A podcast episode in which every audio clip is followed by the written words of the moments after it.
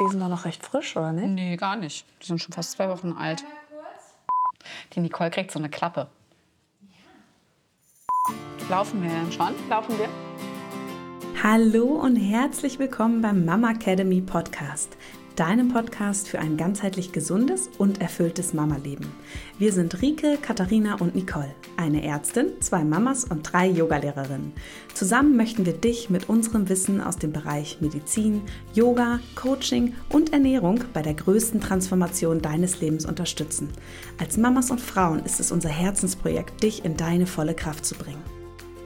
Also die Nicole kriegt auf jeden Fall so eine Klappe für die Outtakes und so. Und ich brauche noch eine Uhr, die wir da hinstellen, damit wir wissen, wie lange wir hier überhaupt sprechen. Optimale Podcast-Zeit? 27 Minuten, oder? Mhm, schaffen wir meistens nie. Aber ihr seid ja gewöhnt. Ne? Also damit herzlich willkommen in unserer zweiten Videopodcast-Folge. Und falls du gerade noch Audio unterwegs bist bei uns, dann ähm, schalte gerne das Video ein. Ähm, es lohnt sich auf jeden Fall. Ja, wir gestikulieren nämlich immer sehr gerne. Ja, und wir strahlen uns auch so an. Ja. Ihr könnt mit Freude mit dabei sein. ist aber wirklich so. Ich habe immer, ich, ich spreche äh, sehr viel mit meinen Händen und habe auch immer das Gefühl, ich zeige. Ich versuche schon auch sehr gut zu erklären mit, mit Worten, aber irgendwie. Und ich finde auch die Blicke Hände. sind manchmal so witzig. Also ich muss oft, wenn wir äh, per Audio und per Zoom aufnehmen, muss ich eigentlich äh, sehr oft lachen, weil irgendwas Witziges immer wieder passiert oder die Blicke einfach tausend Worte sprechen. Ja, also Hau rein. Schaut genau hin. Genau. Wie geht's denn dir so? Hau mal raus. Was äh, los? Ach, eigentlich geht es mir gut. Ich bin äh, sehr voller Vorfreude. Wir haben dieses Jahr so geile Projekte und ähm, ich hatte ein richtig cooles Telefonat gestern ähm, mit dem Vorstand der AGOP. Ähm, das ist ja die Arbeitsgemeinschaft für Urogynäkologie und ähm, also Urologie, Urologie und Gynäkologie. Und ähm, ich kenne ihn jetzt mittlerweile ziemlich gut. Wir nehmen auch gemeinsam eine Podcast-Folge auf, also bleibt dran. Und ähm, wir haben über das Projekt gesprochen der Beckenbodenweiterbildung. Und äh, das wird ja jetzt dann schon bald soweit sein. Und ich freue mich, dass ich endlich ähm, das Fachpersonal weiterbilden kann, weil äh, der meinte dann gestern zu mir auch, ja, äh, sie, also wir duzen uns, du bist ja alleine auf dem Markt, äh, gibt es ja nicht. Und da habe ich gedacht, ja, genau das ist auch der Grund, warum wir das Ganze machen, damit einfach die, ähm, ja, die Osteopathen, Hebammen, Ärztinnen, damit ihr endlich eine Fortbildung habt, wo ihr wirklich das lernt, was ihr braucht, um die Frauen beckenbodentechnisch gut zu versorgen. Mhm. Ja, schön. Und bei dir so? Wie, wie ist der ähm, Haussegen? der Haussegen, ähm, der war immer so unterschiedlich da, weil wir waren ja im Urlaub und dieser Urlaub war so eine absolute Vollkatastrophe. Ähm, über meinen Geburtstag mit, äh, also kurz vorm 40,5 Fieber, äh, Opa Magen-Darm krank, der Schneeanzug war weg, dann war der Schnee weg im Schneeurlaub. Das war natürlich auch richtig fantastisch gut. Aber ähm, ich fand es sehr bezeichnend, denn wir waren ähm, mit der Kleinen, die dann wirklich ähm, wirklich richtig, also Fieber, weißt du, also die ist ja nicht mehr runtergegangen, wirklich. Also und über 40,5 finde ich dann irgendwann dann auch schon etwas ähm, grenzwertig. Äh, also grenzwertig, wo man dann sagen muss, okay, und an Tag drei, jetzt muss da auch einfach mal jemand gucken, ob noch irgendwo was anderes irgendwie ist. Und dann äh, sind wir in dem Dorf zu einem Allgemeinmediziner, den ich dir übrigens noch empfehlen werde, weil der war wirklich top. Das war eine geile Praxis, äh, junger Typ, ähm, richtig, richtig cool, die super viele Kinder auch behandeln tatsächlich. Ähm, richtig gut, der auch eine Freundin irgendwie bei uns in der Nachbarschaft wohnt hat. Also es war super witzig und sein Kommentar fand ich auch geil. Sie sind mutig, sie fahren im Januar in ein Kinderhotel. und du sitzt da und denkst so, Jo, ich weiß. Und er so, ich bin noch mutiger. Ja, ja. Mein, mein Kind geht noch in die Betreuung. nee, bei uns wollten sie nicht. Ne? Also von daher, das war okay. Nein, ich meinte in, überhaupt in die Betreuung. Ach so, ja, aber Wir im Kinderhotel, stell dir das so ja. vor. Da wollte ja keiner hin und ging auch nicht, weil krank. Ne? Aber ähm, naja, auf jeden Fall meinte er so, sie statten sich gerade für das restliche Jahr perfekt aus, weil sie verballern sich jetzt gerade innerhalb von sieben Tagen, ziehen sie sich alles rein, was es nur gibt. Und ich saß da und dachte mir so, jo, Opa liegt schon flach. weißt du, so halt. Also ähm, das ist so ganz privat. Ähm, das war schön, es war auch ein bisschen anstrengend, also es war von allem so irgendwie was ja. dabei. Aber das Coole ist, nach dem Urlaub hatte ich so richtig das Gefühl, dass ich endlich mal wieder so in den Fluss komme, weil die ersten Januarwochen fand ich, die waren ich bin gar nicht in Schwung gekommen. Ich habe gedacht, ich brauche echt noch mehr Zeit, um einfach mal nichts zu tun, weil das ganze letzte Jahr schon irgendwie anstrengend war. Und ähm, dann auch über Weihnachten, Silvester, das ist ja auch nicht immer so die stressfreiste Zeit, wenn man so familienmäßig unterwegs ist und sich das alles so anguckt. Und weil wir einfach auch super viele ähm, Projekte hatten und ich habe das Gefühl gehabt, dass mein kreativer Flow gar nicht da war. Weißt du, ich war wie so blockiert von oben. Und das hat sich aber nach dem Urlaub eingestellt. Und ich, war, ich bin aus dem Urlaub wiedergekommen und war einfach total super kreativ schon am ersten Tag, weil wir haben echt so viele Sachen ähm, vor. Was ich mich oder worüber ich mich jetzt in den letzten Tagen extrem gefreut habe, ist, dass unsere Homepage ja endlich einen Free Refresh bekommen hat, so einen kleinen Mini-Refresh. Da könnt ihr auf jeden Fall mal reingucken. Es lohnt sich, denn du hast es ja gerade eben schon gesagt, unser Academy-Teil den schreiben wir dieses Jahr mit groß. Das heißt, im Menü gibt es jetzt den Academy-Teil für Expertinnen und Expertinnen. Das heißt, wir ähm, sprechen über die Beckenbodenfortbildung.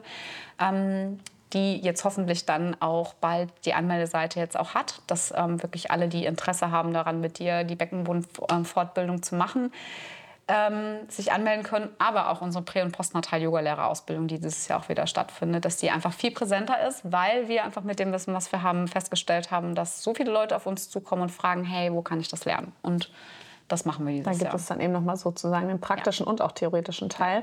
Und das ist jetzt schon die dritte Weiterbildung, die wir machen. Richtig cool. Ja. Und, Über ähm, was sprechen wir jetzt? Äh, Prä und Post oder Prä und Beckenboden? Prä und Post. Ja. Hau raus. Genau. Beckenboden? Nee. Beckenboden. Beckenbodenfortbildung. Ja, hau raus. Ja? Erzähl mal ein bisschen. Okay, ich Weil du bist ja ich habe gestern, ich bin ne? super weit in meinem Konzept, äh, richtig geil. Aber ihr Leute, es wird auf jeden Fall. Warum gibt es das? Es, gibt, es wird erstmal, erstmal, ja, aber es wird auf jeden Fall tief. Ich kann es euch sagen. Ich muss mich zügeln, ja. Äh, sonst müssen wir eine Woche uns treffen und uns irgendwo einbuchten. Ähm, warum gibt es das? Weil ich ähm, selber bin ja durch die Facharztweiterbildung gegangen. Ich bin mit dem Thema Beckenboden nicht konfrontiert von vor ein paar Tagen hatte ich eine Medizinstudentin als Patientin und die hat ein Kind bekommen, die zweite, ähm, zweiter Bildungsweg, also sie war schon ähm, 29 und die ist jetzt irgendwie im zehnten Semester und dann habe ich gesagt, ja, also in meinem Studium, ich weiß noch ganz genau, ich habe dieses Bild im Anatomieatlas gesehen vom Beckenboden und dachte, ah, wird er mich schon nicht fragen.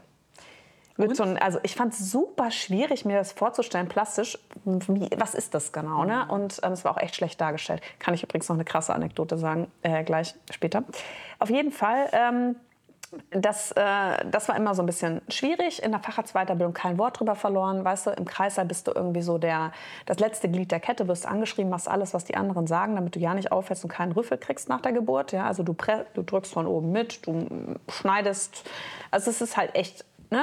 So ist das einfach. Und dann war ich selber schwanger, dann habe ich selber erlebt, wie es ist, ähm, dass der Beckenboden vielleicht auch nicht so mitmacht.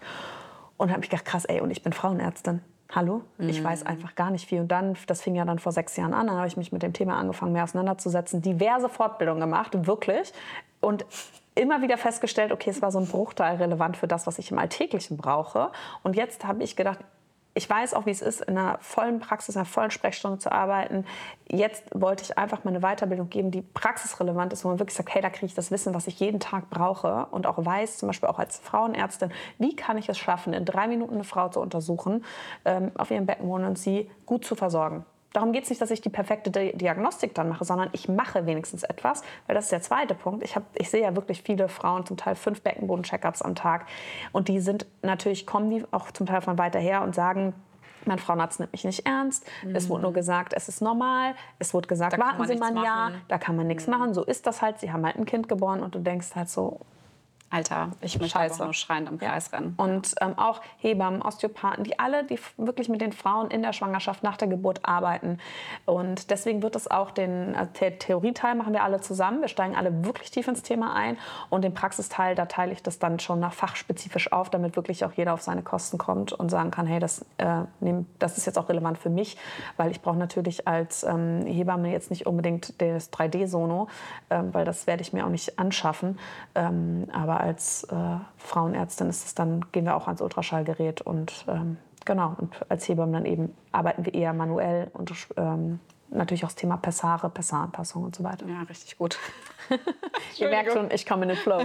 Bei den Pessaren muss ich trotzdem ein bisschen lachen, aber ähm, weil es wird auf jeden Fall eine richtig gute Ausbildung. Ich freue mich da echt drauf, dass du da dein Wissen weitergibst und ähm, wir jetzt gerade im Hintergrund ja schon alles bauen. Nicole ist ja schon am Werkeln ohne Ende. Ähm, die Internetseite steht jetzt. Wir gucken, was kommt. Und ähm, es ist auch auf jeden Fall so, dass wenn alle kommen, ähm, ihr werdet ja auch schon begleitet von uns. Also es ist auf jeden Fall wird es äh, ein sehr cooles Event, auch hier bei dir ja, in der Praxis. Genau. Also hier der Live-Termin, das wird schon, wird schon cool. Da sind wir auf jeden Fall schon in Planung. Also es wird nicht nur ein ein einfaches Live-Ding. Nee. Auch per Zoom, sondern ähm, du bist ja auch schon in den Präsentationen dran. Die Grafikerin arbeitet ja auch schon, so langsam legt sie los und so. Das wird schon echt richtig cool. Ja, und eben vor Ort sind wir hier bei mir in der Praxis und ähm, das wird schon. Weil, es ist ja wie bei uns in der Prä- und Postnatal, es ist so, dass wir ja ähm, Wissen super gerne weitergeben und das auch sehr professionell und lieber mehr Infos und mehr Details rausgeben als irgendwie zu wenig. Ähm, ich denke jetzt an unsere Skripte,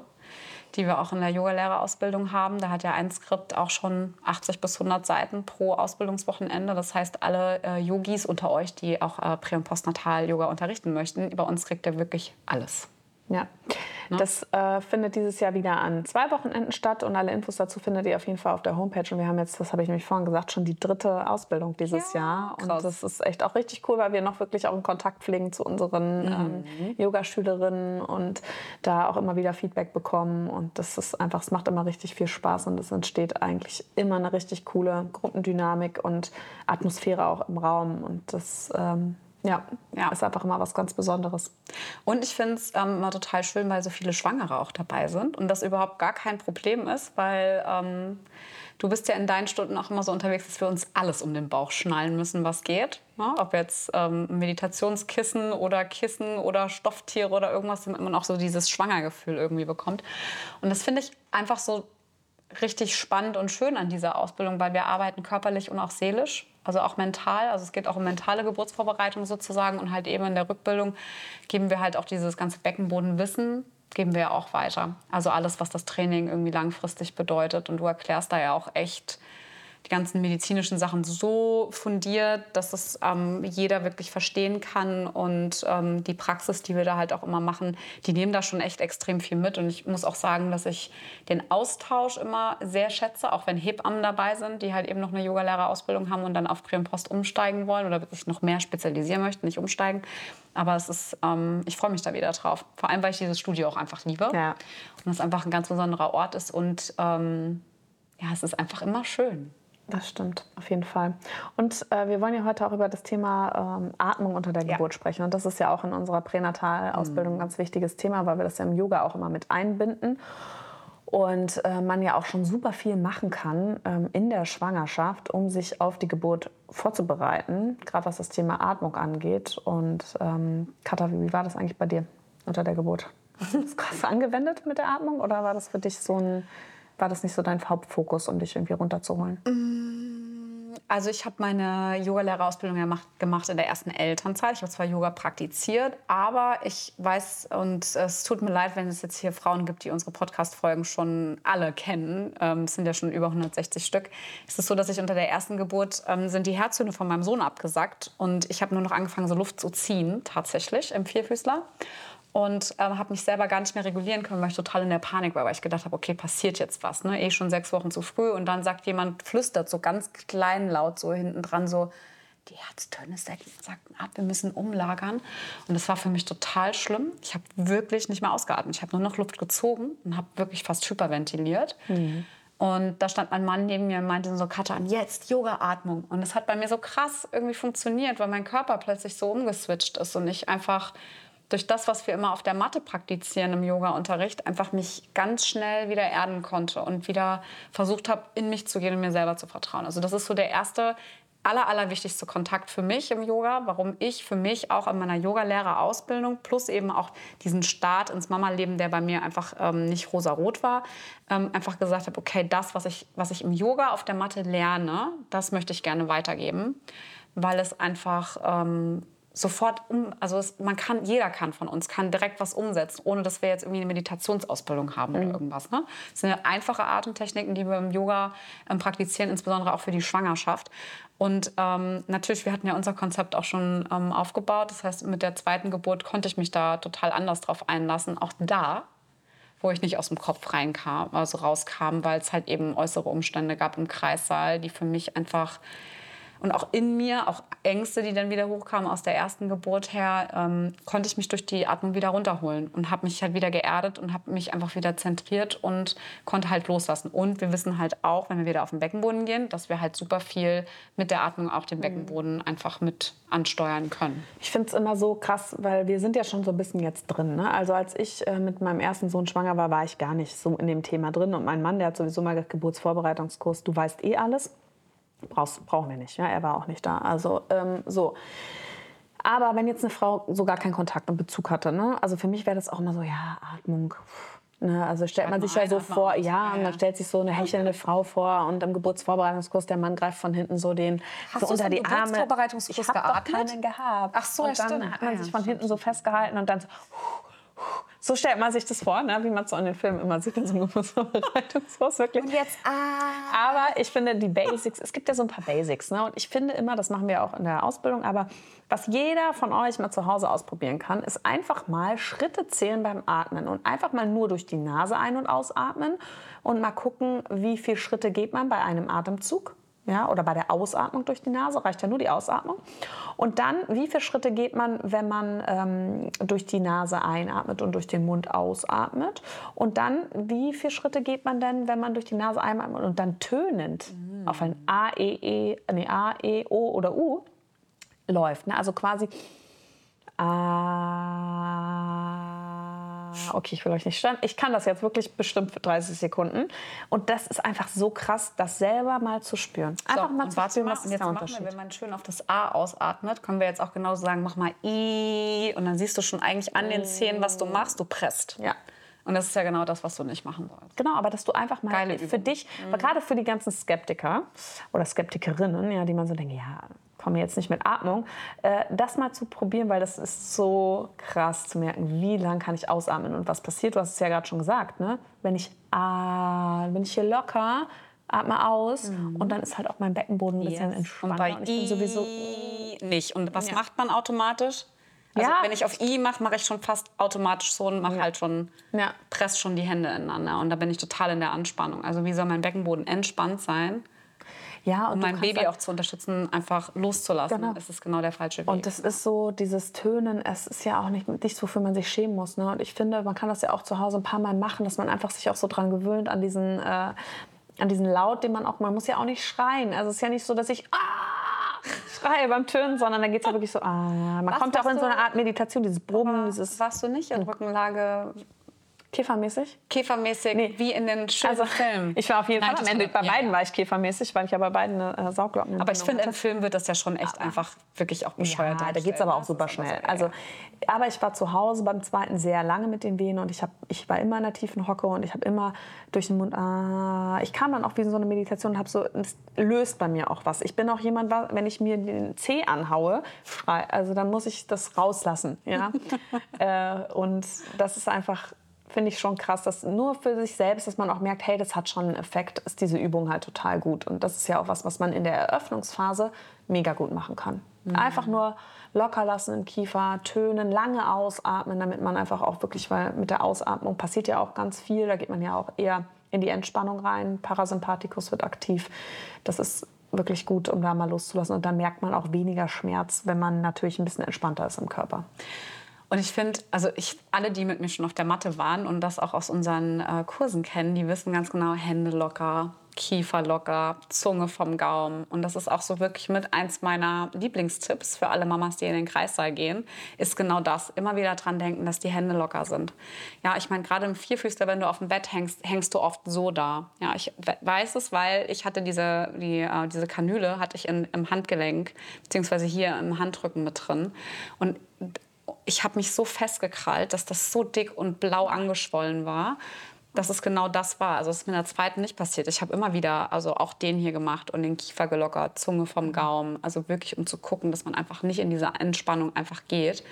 Und ähm, du hast einfach dann diese Grundspannung, die einfach wegfällt. Das heißt, du bist ja hier auch locker und da wir halt eben eine Verbindung haben, Beckenboden und Kiefer, ist es ganz, ganz wichtig, dass ihr hier einfach locker bleibt und da hilft es einfach total. Und was ich auch sagen wollte, ist, ich finde, so Geräusche machen unter Geburt ist ja für viele total unangenehm. Ne? Also es ist ja auch so ein, also ganz viele haben ja so einen Gedanken, oh Gott, wenn ich in den Kreislauf gehe, erstens mal hoffentlich verliere ich keinen Kacki-Haufen und hoffentlich muss das keiner wegwischen, hoffentlich äh, kacke ich nicht in die Badewanne, ähm, hoffentlich bin ich unter der Geburt nicht zu laut und nackig rumrennen möchte ich auch nicht. Ja, ja.